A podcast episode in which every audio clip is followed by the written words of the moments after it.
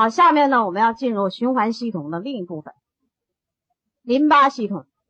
啊，淋巴系统。下面我们进入循环系统这辅助循环了啊，淋巴循环。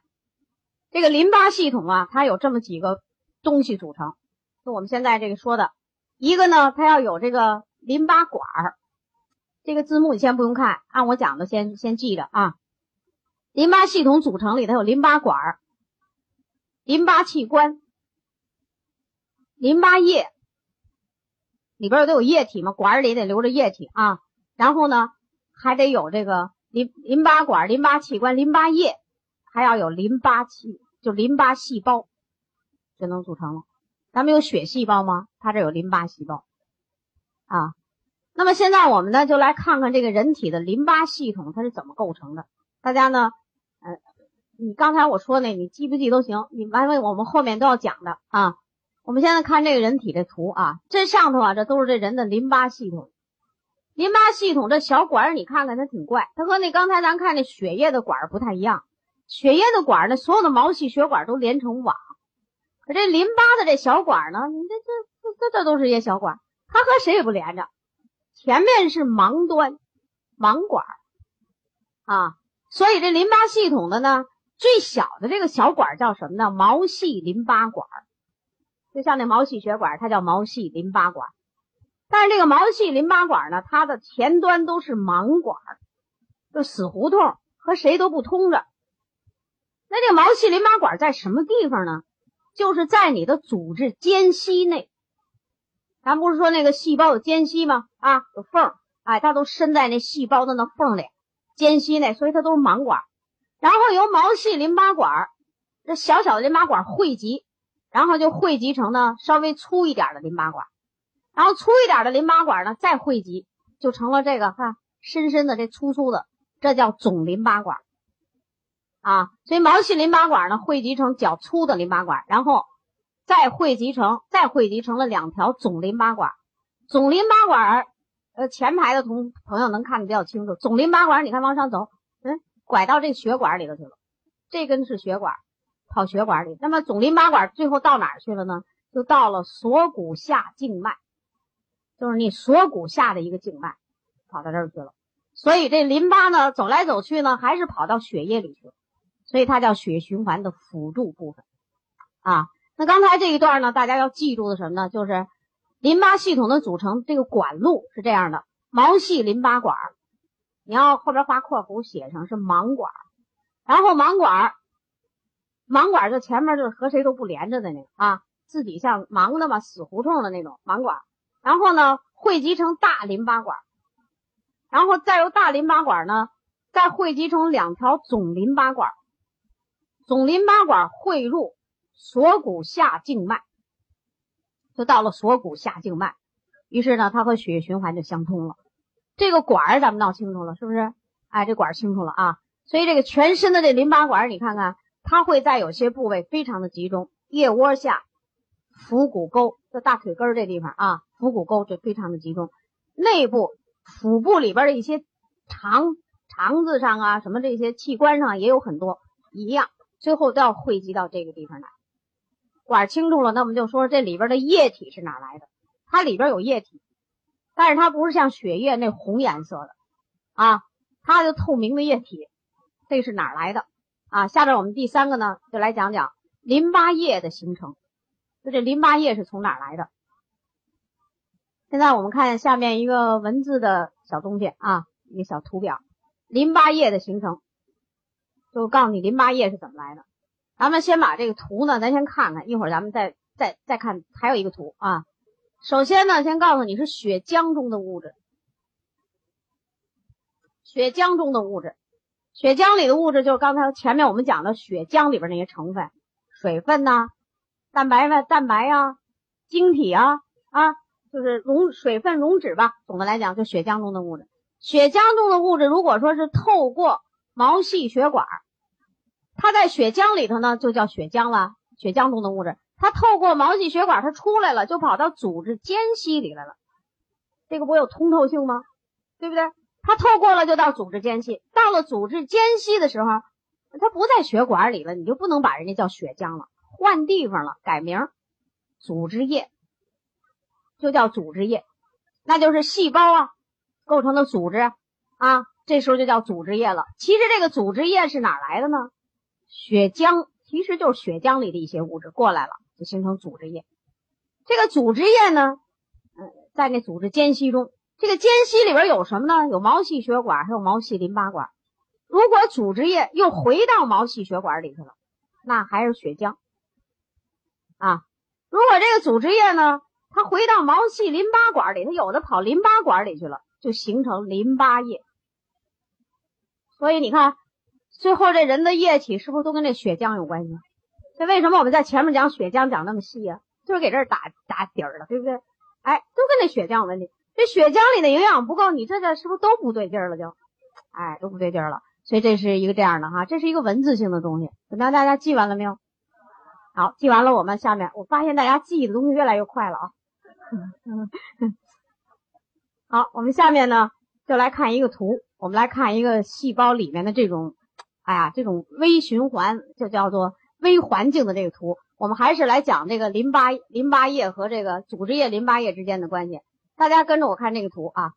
这个图呢，先先认认。还是我们刚才记的那文字，但现在我们是用图来表示这样的东西呈网状的，这是毛细血管，对不对？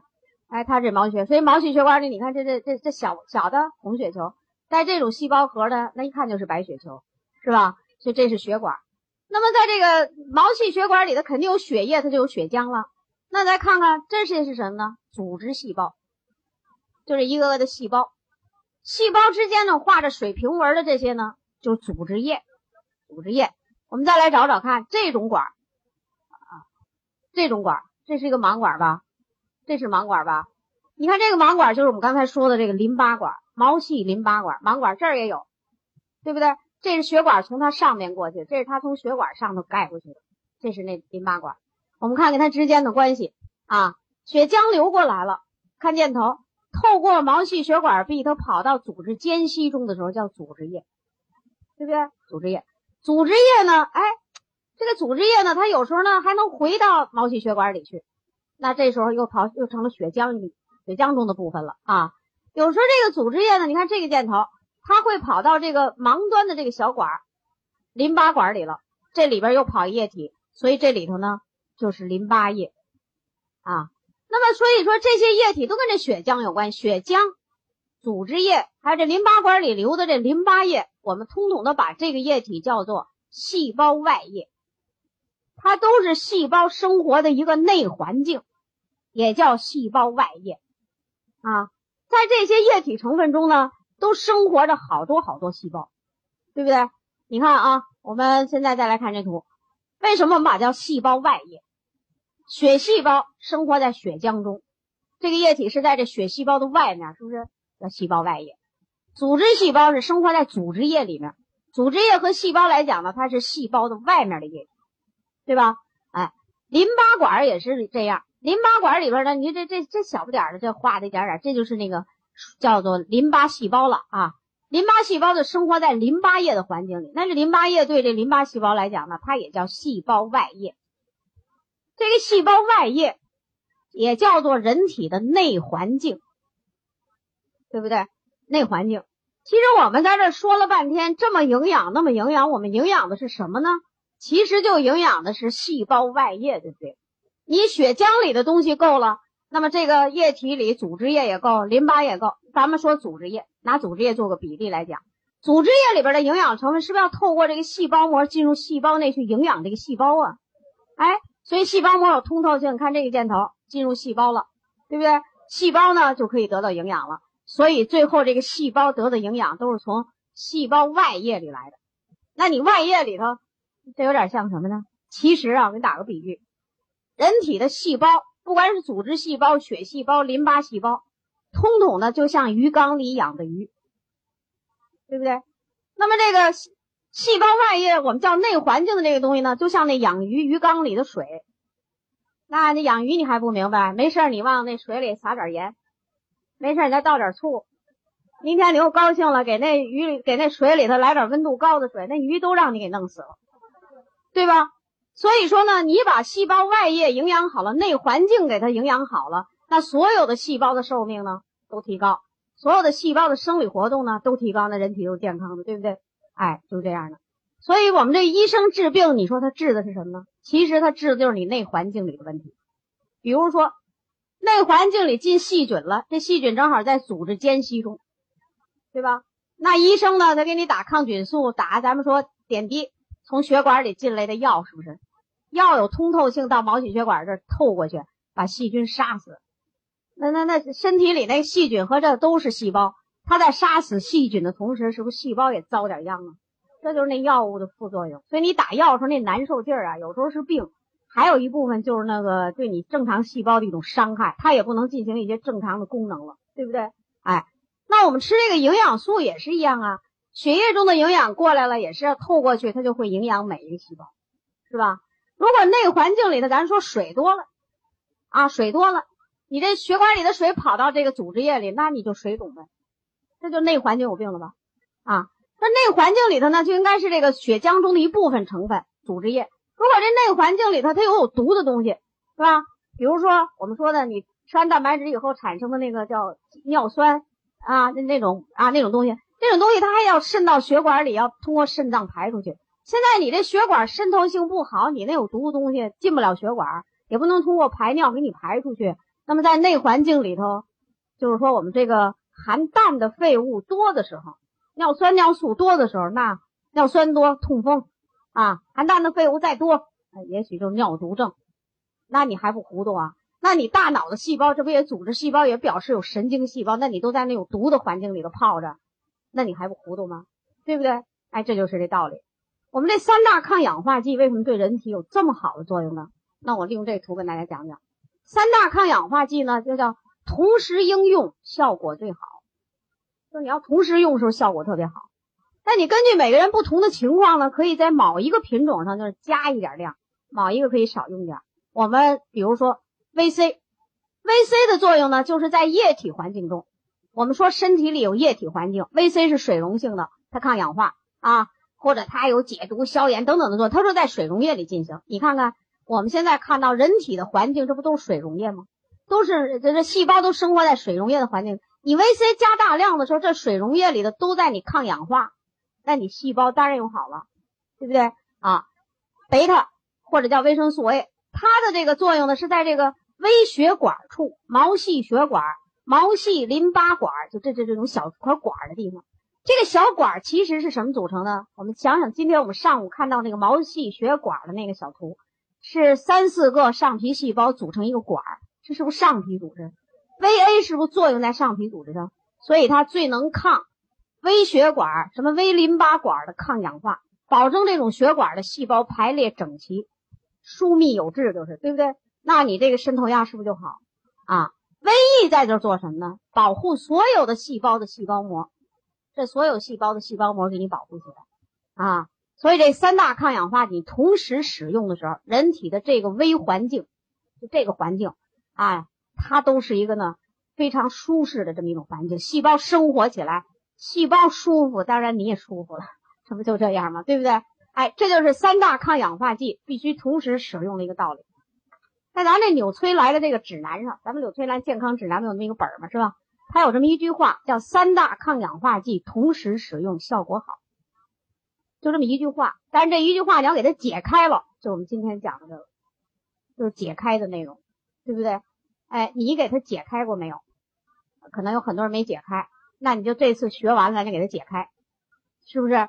哎，咱们就是讲营养也是啊，咱得刨根问底，挖到细胞那儿，对不对？你不挖到那儿，你永远说明不了问题，是不是？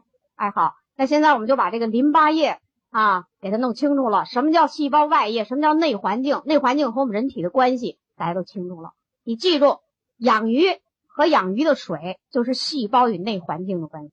这个很简单吧，哎，对吧哈？那下面呢，我们就来讲讲淋巴细胞是哪来的，这里边的细胞是哪来的啊？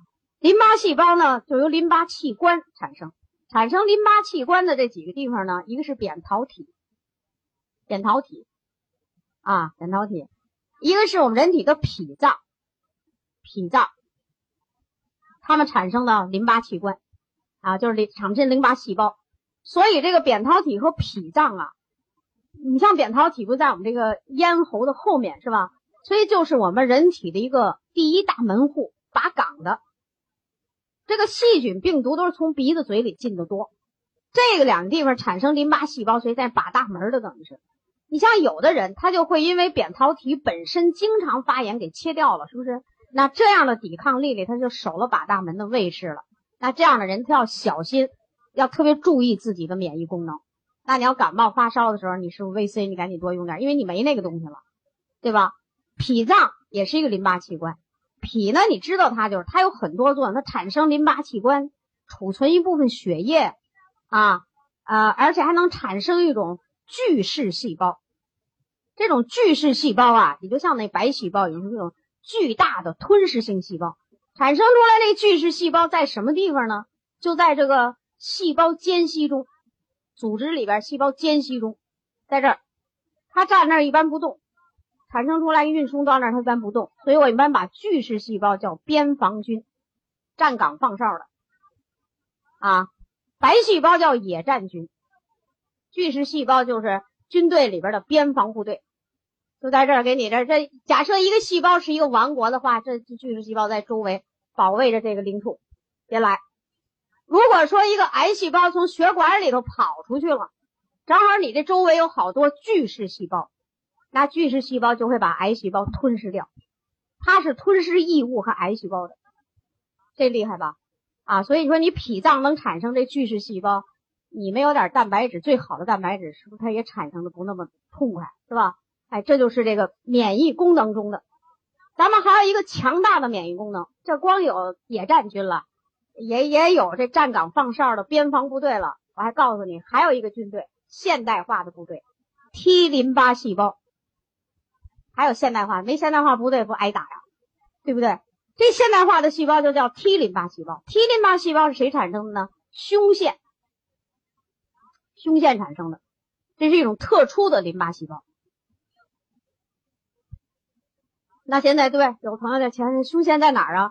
胸腺很简单，讲完了这儿，咱们一说就明，在心脏的纵隔处，就那小旮旯那小墙那儿啊，有那么一个腺体叫胸腺。这个胸腺很厉害，专门产生 T 淋巴细胞。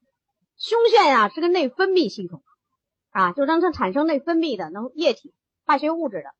它产生出那幼小的淋巴细胞啊，啊，都不叫 T 淋巴细胞，得经过胸腺的刺激，就变成 T 淋巴细胞了，就成了这个带雷达的现代化部队。我为什么要说它带雷达呢？就是这个细胞很厉害。你看别的细胞吧，就是敌人来了，我就当面消灭你。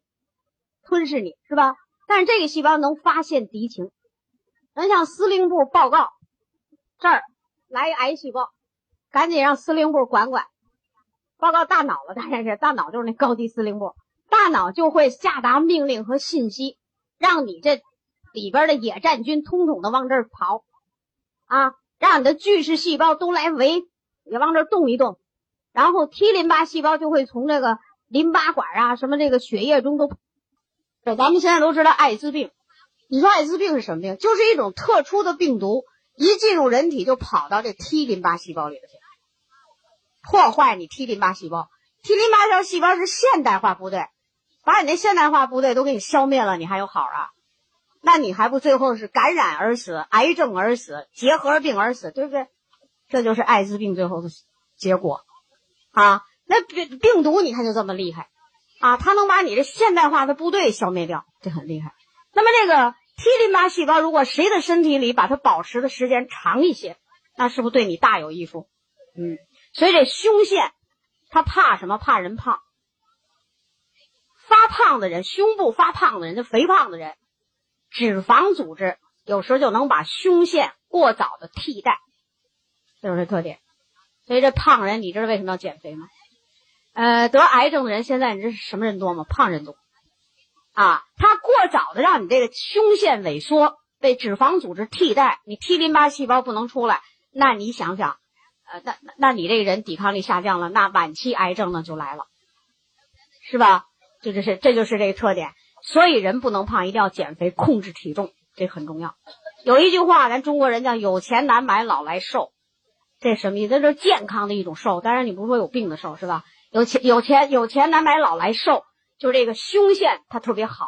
然后呢，它这 T 淋巴细胞呢，保持的就产生的这个时间嗯长，寿命长啊。这个器官呢，维持的功能比较长，所以它抵抗力强啊。那 T 淋细胞 T 淋巴细胞呢，我刚才说是胸腺刺激以后才能，也就是说这淋巴细胞产生出来的，进个学校培训培训，这学校就是胸腺。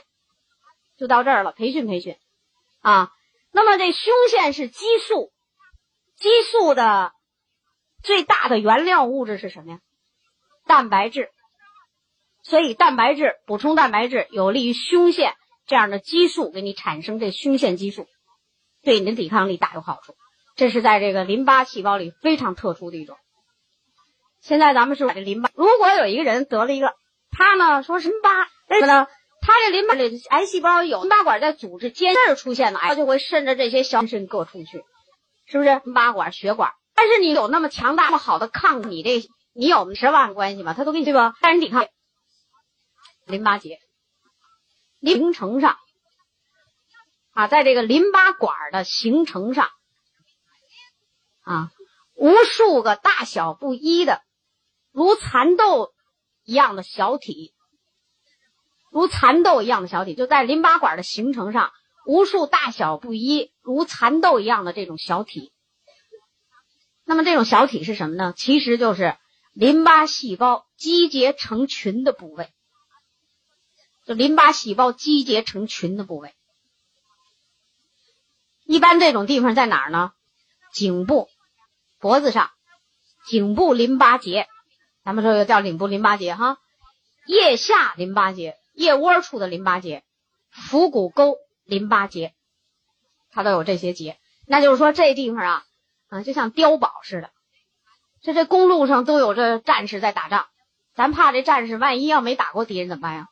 咱们在某个地方得设个碉堡，碉堡就是加强兵力的地方，对不对？哎，这个大家都懂。所以到那儿了，敌人到那儿了，可能碉堡一顿能给他们消灭呢，敌人也许就消灭完了。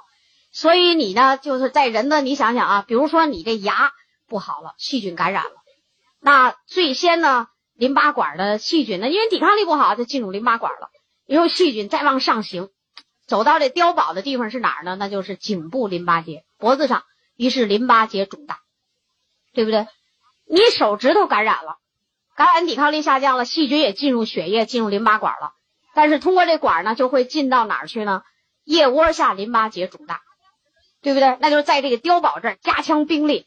吞噬细菌，所以肿大。这一打仗呢，两边都弄得浑身发热，红肿痛热就全来了。所以这淋巴结就红肿痛热，就会有这种表现啊，这叫淋巴结。所以一旦你淋巴结肿大的时候，说明你抵抗力闹危机了，赶紧想办法快把自己抵抗力提提，就没有危险了。咱民间还有一种东西呢，就叫说是这个啊起红线了。是吧？说是这发炎了，称起到红线啊。民间还有说呢，起了红线，咱拿红绳，什么黑绳啊给系上。今天我告诉你，系不管用，因为这个起红线的地方是什么呢？就这些淋巴管，对不对？小小细细的像线儿一样的管，然后它发炎了，你抵抗力下降，这里边细菌增多，红肿痛热，发炎就起一道红线。这道红线呢，会继续向下延伸。有人说这不得了啊，起着起着就跑心脏里去。那今天我们知道了，淋巴管最后是不是要到了锁骨下静脉，然后进入心脏？